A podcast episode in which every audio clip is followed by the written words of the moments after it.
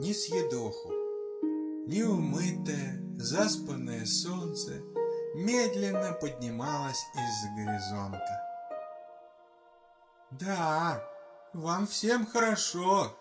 Вы еще можете поспать», — ворчало солнце. «А мне, хошь не хошь, пора вставать». Солнышко попросило у серого облачка водички для умывания, а потом вытерло свое красное личико другим, белым облачком. «Ну вот, теперь получше», — проворчало солнышко и стало подниматься все выше и выше. «Так, ну, что здесь у нас новенького?» — спросила солнышко, поглядывая вниз. А внизу, прямо посреди города Лиссабона, в далекой стране Португалии, расположился уютный сад Гульбентяна. На одной из садовых дорожек дворник привычными движениями убирал метлой сухие листья. Ведьмы ведь летают на метлах преимущественно по ночам, так что днем метлу можно использовать для всяких добрых дел. Ну вот, видит дворник, на дорожке стоит маленькая корзиночка, а из нее слышится детский плач. Подошел он к корзиночке и видит, сидит в ней малюсенький жираф. «Это еще что такое?» — удивленно воскликнул дворник. «Разрешите представиться? Меня зовут Несъедоху. Жираф. Просто жираф. А вы кто?» «Вот террас. Я Федя. Просто Федя. Человек. Дворник». «Что ж ты такой маленький?» – спрашивает дворник. «А это потому, что я плохо кушаю и хорошо плачу». «Фу ты, ну ты!» – пробормотал дворник и сдвинул свою шапку на затылок. «А что ты здесь делаешь?» «Грызу ногти», — ответил Веселов. «Не ты, брат, хулиган получаешься», — сказал дворник, схватил корзинку и побежал в школу. «Что вы делаете? Я буду жаловаться прокурору!» «Не боись!» — успокаивал его Федя. «В школе тебя всему хорошему научат». Так Несъедоху попал в школу. В классе он был самый маленький, а в это время в школу приехала специальная комиссия. Всех, кто хорошо кушал, кто не дрался с бабушками и не грыз ногти, отправляли в специальное путешествие на настоящей ракете. Но наш несъедоху был хулиган, и в путешествие его не взяли. Он так плакал, так плакал, и решил, что с завтрашнего дня никаких. Все, Теперь он будет хорошо кушать, не будет грызть ногти, да и слезки ему теперь ни к чему. Вот так началась новая жизнь. И что вы думаете? Через какое-то время Несъедоху начал расти.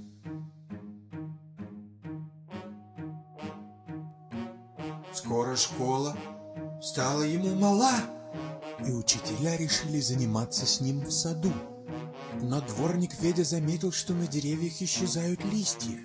Несъедоху поедал все подряд. И тогда решили отправить Несъедоху на родину всех жирафов в далекую Африку. Там листьев в сто раз больше.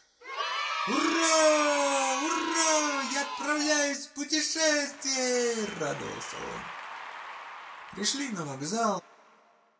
Несъедоху отъел такую длинную шею, что не помещался в вагон. Вот беда. Ну что же делать? Думайте быстрее! Поезд отправляется через пять минут! Громко прокричал по радио чей-то серьезный голос. Думай, голова, думай, шептал Несъедоху и вдруг увидел царя колбаску. О, царь колбаска, давай проделаем дырочку в крыше вагона, чтобы моя длинная шея и маленькая голова в нее выглядывали. «Минуту», — сказал царь Колбаска, достал из чемодана специальную пилу и мигом вырезал в крыше вагона нужную дырочку. «Спасибо!» — кричал месье Доху, пока поезд не увез его далеко-далеко.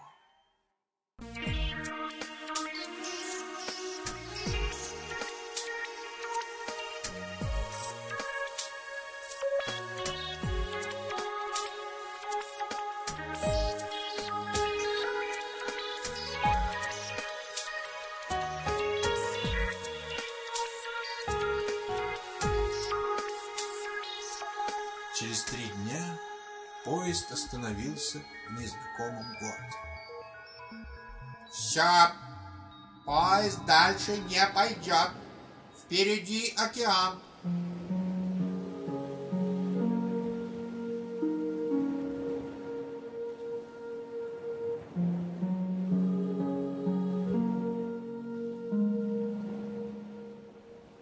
Ну и хорошо. В поезде покатались, теперь на кораблике поплаваем. Капитаном корабля была принцесса Тарталятка. Она была не такая уж и маленькая. К тому же она уже умела читать и даже писать. Поэтому царевна Сосиска и бабушка Колабушка доверили ей это трудное и ответственное дело. Все сели? Спросила Тарталетка. Да, зашумели путешественники. Отдать швартовы! Это такая команда специальная, ну что-то вроде на старт, внимание, марш. Кораблик поплыл. Плыли они целый день, а потом ночь у них сломался компас.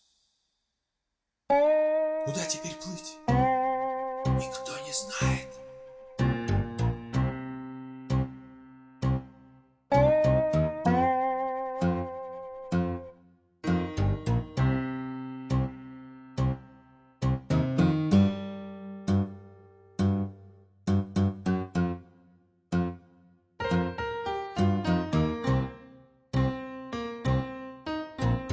Секундочку, закричала принцесса Тарталетка.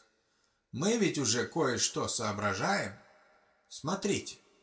Вон там, на небе, видите, горит самая яркая звезда. Это полярная звезда.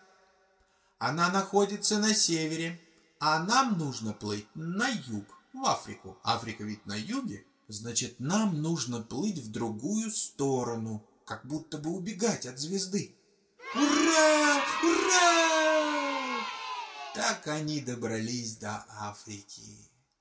А в Африке листьев на деревьях столько, что не сосчитаешь никогда. Месье